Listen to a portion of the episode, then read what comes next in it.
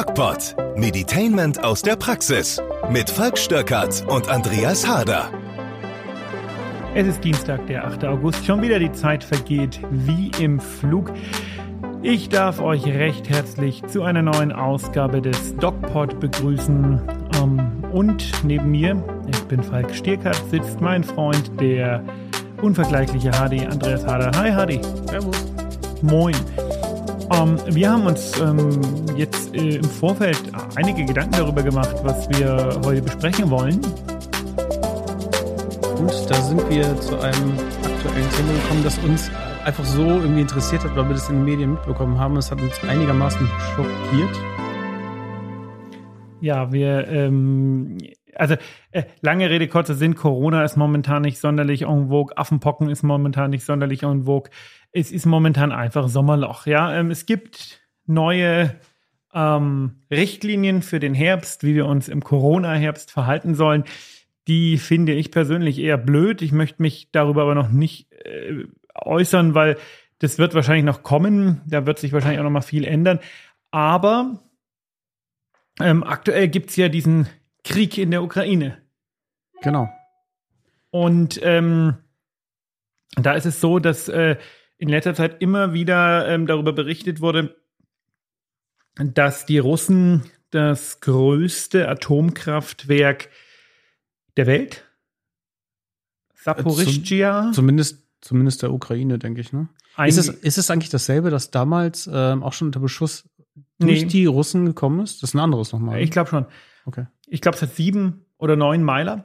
Mhm. Und das haben die ähm, Russen eingenommen und nutzen es jetzt clevererweise, das muss man schon sagen, auch wenn es assi ist, als Militärbasis. Genau, das heißt, sie haben ihre Munition dort liegen, die natürlich die ähm, ukrainische Miliz oder das Militär gerne hätte oder zumindest vernichten würde. Ne? Und die beschießen es jetzt. Genau.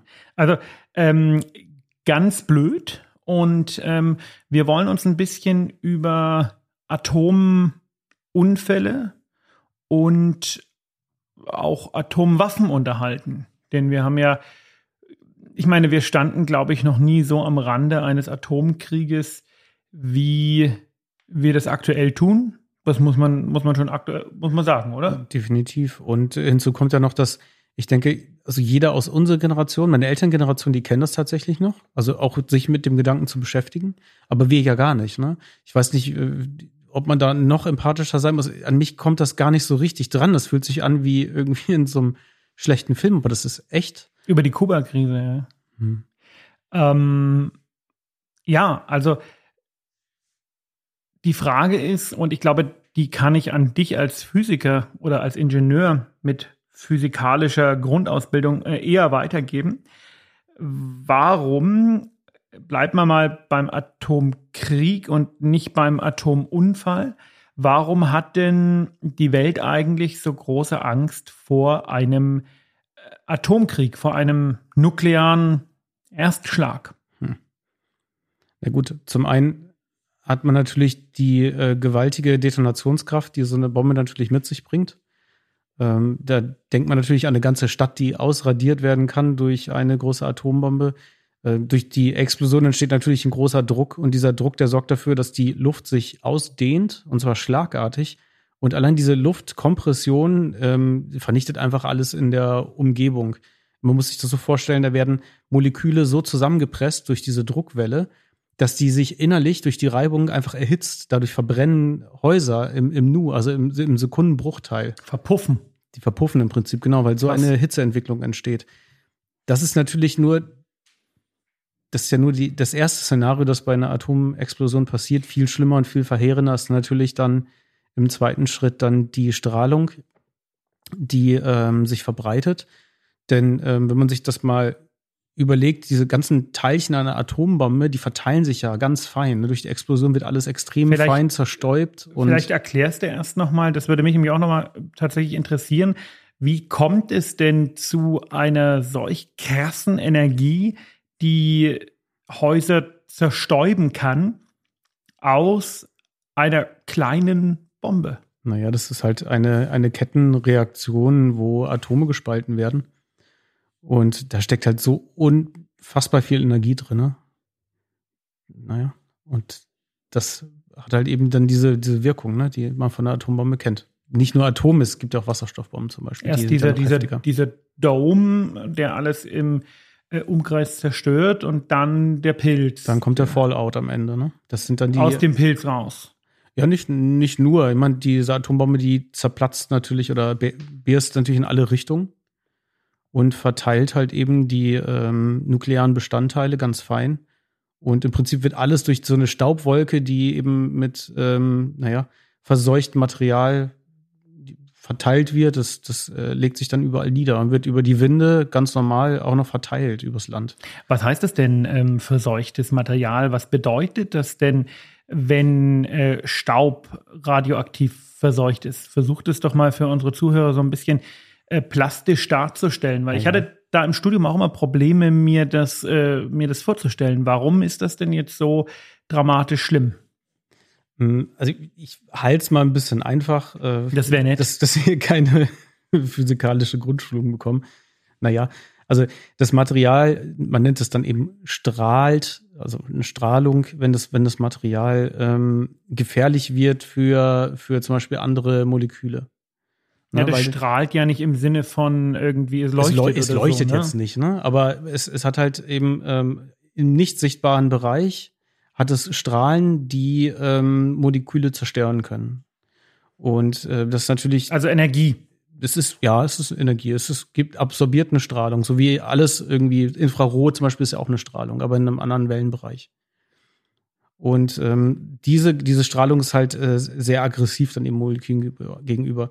Und was da passiert, ist eben eine Art Zersetzung. Also Moleküle werden zersetzt. Wir kennen das ja ähm, in einigen Dogpots auch schon mal über das Thema Mutation gesprochen.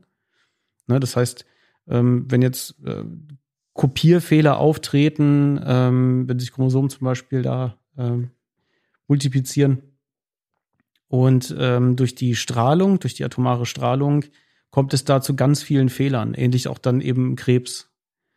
So, da wirst du jetzt gleich sicherlich einsteigen als, als Arzt, als äh, Experte in dem Plan, Bereich. ja. Aber im Prinzip kann man sich das so vorstellen, dass die, diese Strahlung, die man nicht sieht und die man nicht riecht und die man erstmal auch nicht so richtig spürt, die ist nicht heiß oder so, aber im Stillen und im Unsichtbaren ähm, zerstört das eben unsere Struktur und äh, führt eben zu ganz vielen körperlichen Reaktionen.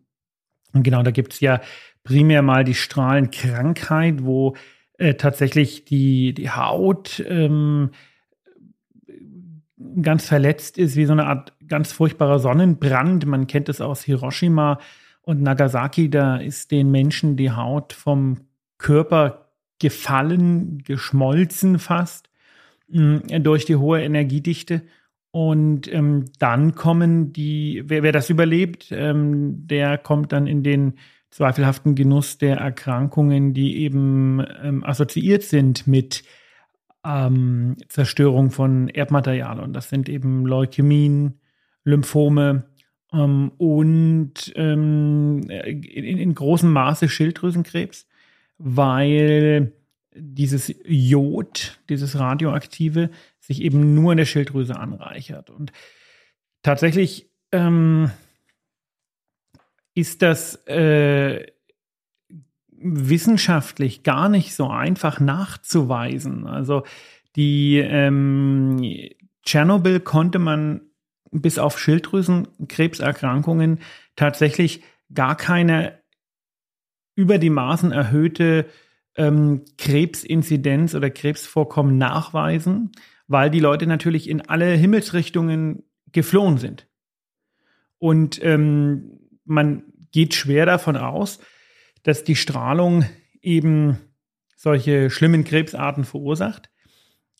So ganz eindeutig beweisen kann man das aber tatsächlich nicht, weil ähm, man kann solche Ursache-Wirkungsgeschichten ja ähm, immer nur empirisch beweisen. Du kannst ja nicht sagen, okay, ähm, wir machen jetzt eine Studie und wir stecken zehn Leute in den einen Raum, die setzen wir in der Strahlung aus und zehn Leute stecken wir in den anderen Raum, die setzen wir keine Strahlung aus, dann gucken wir mal, wer Leukämie bekommt. Das geht ja nicht. Und deswegen kann man ähm, solche Fragestellungen im Grunde genommen nur anhand von empirischen Studien, sprich epidemiologischen Studien ähm, nachweisen. Und ähm, das wiederum ähm, hat eben die Schwierigkeit, dass die Menschen dafür ja angeschaut werden müssten. Aber du findest diese Menschen kaum noch, weil die ja äh, flüchten und sich praktisch mit dem, mit dem Rest der Bevölkerung vermischen. Und dann gehen diese Erkrankungen im statistischen Rauschen unter. Mhm. Das heißt, die haben da gar nicht systematisch wahrscheinlich auch nachgeforscht damals, oder? Es ist tatsächlich versucht worden. Man hat das äh, insbesondere bei, äh, bei, bei Tschernobyl eben gemacht. Mhm.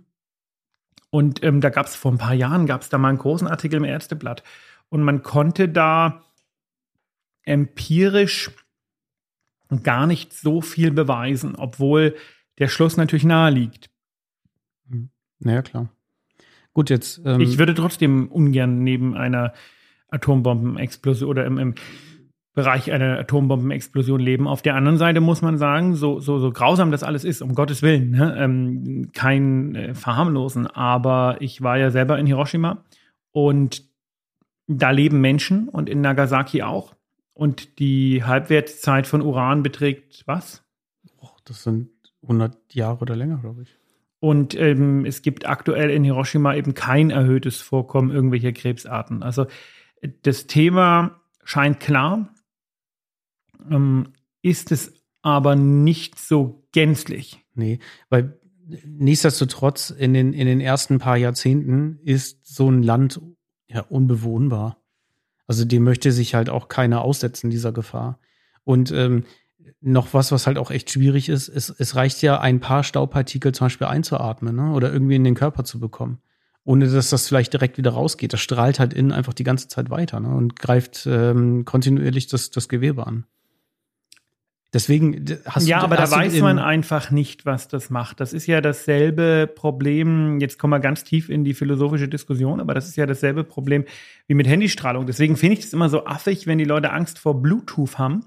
Eine äh, Strahlung, wo du, ich habe hier so einen Bluetooth-Ring am Finger, ja, das ähm, ist so ein wo, wo, wo dieser, wo dieser Ring äh, ein, ja. eine Woche lang geladen ist, äh, weil er so wenig äh, Energie emittiert. Exakt. exakt. Ähm, das finde ich, das finde ich so extrem lustig, wenn die Leute sich äh, Sorgen wegen Bluetooth machen. Ähm, ja, aber das ist halt auch einfach viel, viel Information und da gibt es dann auch immer ein paar Verschwörungstheoretiker, die nehmen das natürlich sehr gerne an, kann man viel drüber schreiben. Ja, aber ja, aber das ist Quatsch. Die Energiedichte ist so, so minimal gering. Das ist deswegen äh, gibt's homöopathisch, ja. würdest du jetzt wahrscheinlich ja, sagen. Ja, deswegen gibt es Bluetooth ja, weil die Energiedichte so gering ist. Ähm, aber nochmal die Problematik ist, das, was du gerade gesagt hast, das klingt natürlich schlüssig, ne? Dass, äh, wenn man solche äh, Moleküle in den Körper kriegt und die strahlen, das ist alles irgendwie doof. Aber ähm, das ist alles irgendwie nicht so 100% bewiesen. Das ist äh, dasselbe wie mit, vielleicht nicht ganz dasselbe, aber was ähnliches wie mit 5G oder irgendwelchen anderen höher energetischen Strahlungen. Ich möchte jetzt nicht 5G, bitte nicht 5G mit äh, Atom Strahlung gleichsetzen, aber du hast ein Riesenproblem, da einen klaren Nachweis zu führen. Mhm. Wobei, ich meine, aber die, die Nachweise gibt es ja, wenn du eine bestimmte hohe Strahlendosis abbekommst, das ist ja untersucht. Das ist halt schwieriger, wenn du nur eine, eine geringe Menge abbekommst, dann darauf zu schließen, dass es halt eben dann diese Partikel waren, die zum Krebs geführt haben oder ob dein Körper das auch, den Krebs auch so erzeugt genau. hat. Genau. Wir reden ja hier nicht von der Strahlenkrankheit. Die Strahlenkrankheit äh, gibt es. Die betrifft sich schnell teilende Gewebe. Das ist die mh, hm, Erkrankung, die zum Tragen kommt nach einer akuten oder subakuten ähm, Strahlenexposition. Das heißt, ähm, ich bin direkt im Umfeld eines Atomunfalls oder einer Atombombe und überlebe das Ding einigermaßen und dann kommt es aber dadurch, dass meine Gewebe geschädigt sind, zur Strahlenkrankheit. Und es betrifft eben die sich schnell teilenden Gewebe wie Blut, aber auch Darm, also die, die Schleimhaut und ähm, Haut, ähm, was sich nicht so schnell teilt, aber ähm, hauptsächlich eben Schleimhaut. Und da kommt es eben zu ganz vielen Teilungsfehlern, dann kommt es zu sogenannten Apoptosen, also dazu, dass ähm, die Zellen merken, ähm, das mit der Teilung funktioniert nicht. Wir ähm, gehen in einen programmierten Selbstmord. Das ist äh, die Apoptose und ähm, infolgedessen kommt es zu äh, Übelkeit, Erbrechen, blutigen Durchfällen und ähm, dann auch äh, zum Tod, also zu viel Strahlung, Tod. Die Frage, die wir hier gerade diskutiert haben, ist ja die der chronischen geringen Strahlungsmenge. Lass mich da mal ein Beispiel nennen. Ähm, äh, ich, war das, glaube ich, Hiroshima? Nee, Blödsinn, das war Fukushima.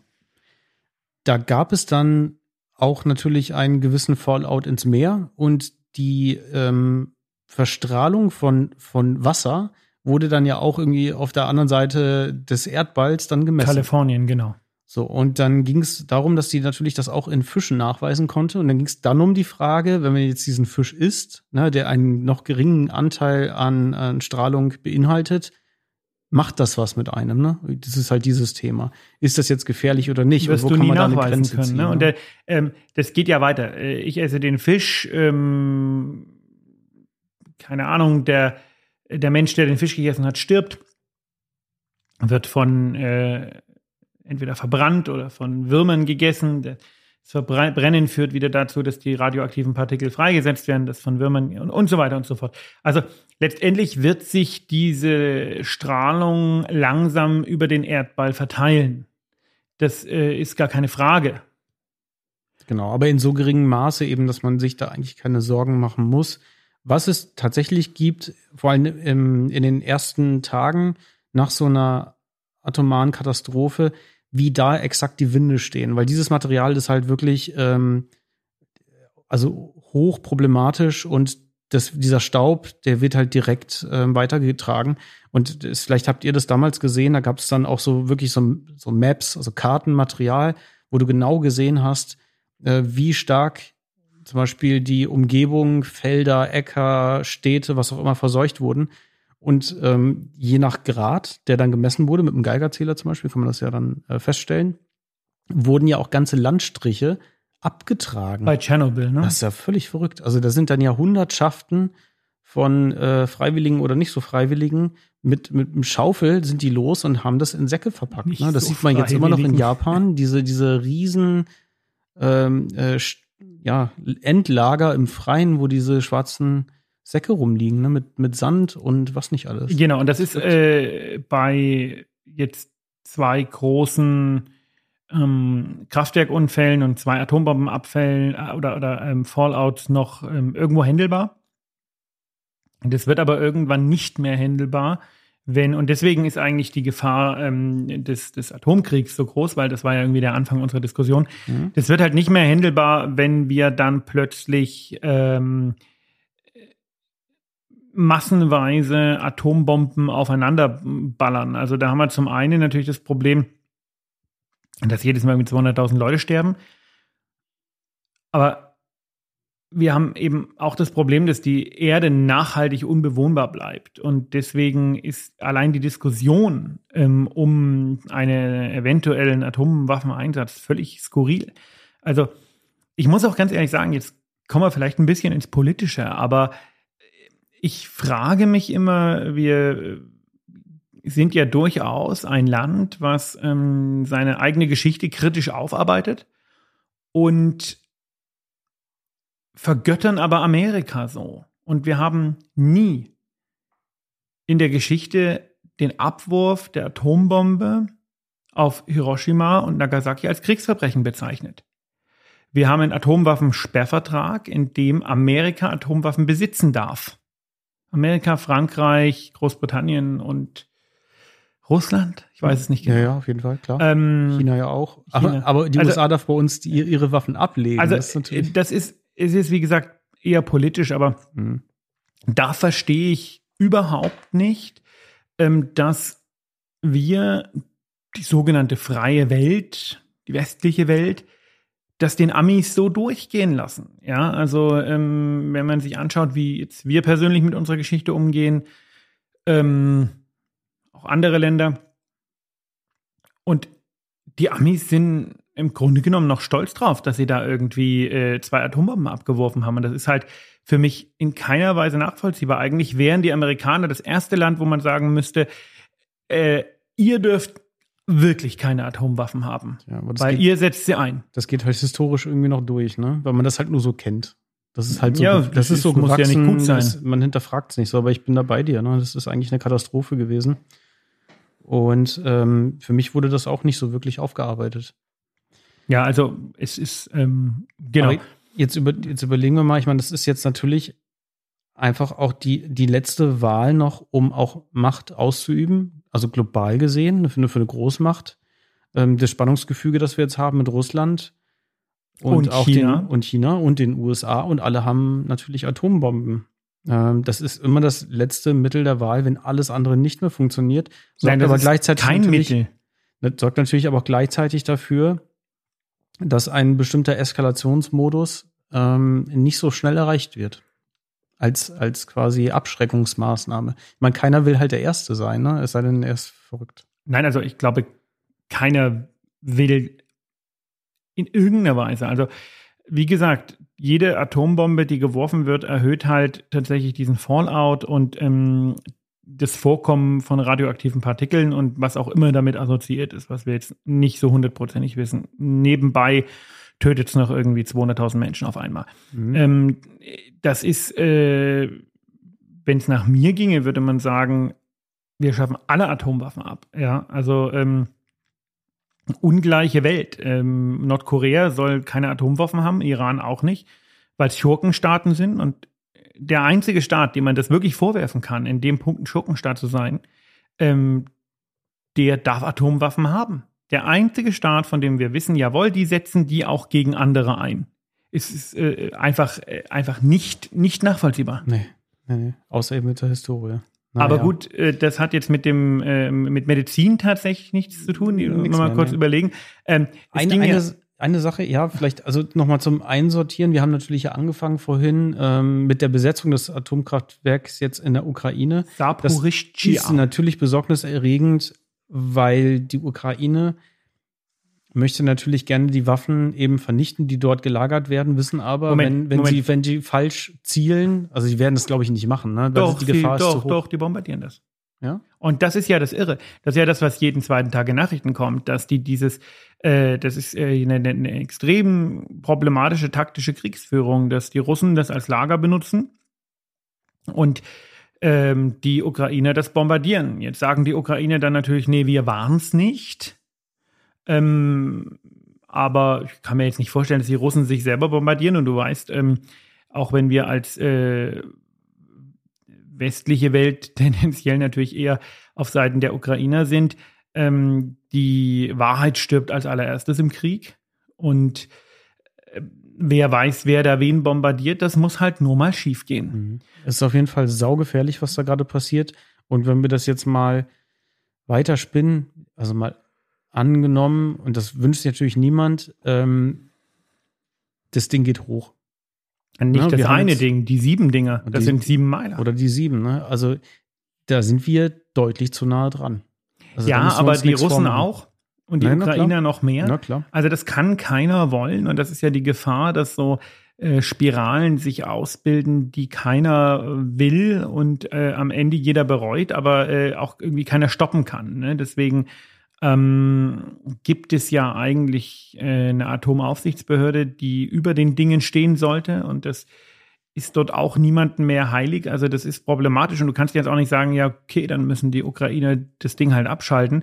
Ähm, das geht nicht so einfach. Du kannst nicht einfach mal ein Atomkraftwerk abschalten. Weil die Stäbe glühen weiter, ne? Die sind genau. aktiv. Das äh, ist also nicht möglich und hm, ich bin da auch ein bisschen irritiert, weil ich mir sage, okay, die Russen, ähm, das ist ja sehr an der russischen Grenze, das ist direkt an der Grenze zum Donbass. Die Russen können doch nicht interessiert daran sein, dass sie da irgendwie äh, einen Super-GAU äh, vor ihrer Tür bekommen. Also ja, die, gehen, die gehen, einfach ganz stark ähm, davon aus, dass das die Ukrainer niemals machen würden. Aber sie tun's. Also, ähm, habt ihr Fragen zum Thema ähm, Atomunfälle, ähm, Atomwaffenweizen, bisschen ein auch politischere Podcast, aber das ist in diesen Zeiten irgendwie auch nicht wirklich verboten, ähm, dann kontaktiert uns ähm, am besten auf Instagram. Da ist es momentan auch ein bisschen ruhig von meiner Seite her.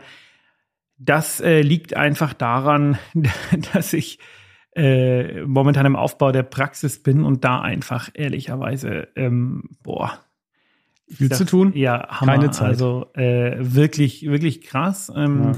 Ich werde euch aber, sobald ich das kann, auch Bilder von der Praxis ähm, schicken und zeigen und, und posten, weil wir bauen das gerade ähm, komplett um. Das wird sicherlich sehr schön und sehr toll. Und ähm, klar, äh, freue mich und würde mich auch freuen, einige von euch da einfach als Patienten wiederzusehen. Oder ja, genau. Also viel Stress. Ich äh, versuche mich zu bessern, was Posten angeht. Ihr könnt mich anschreiben auf Instagram. Und ähm, was vielleicht noch wichtig ist, eine coole Aktion, die wir momentan gerade machen mit dem Lions Club hier in, in Erlangen, deren Pressesprecher ich ja bin.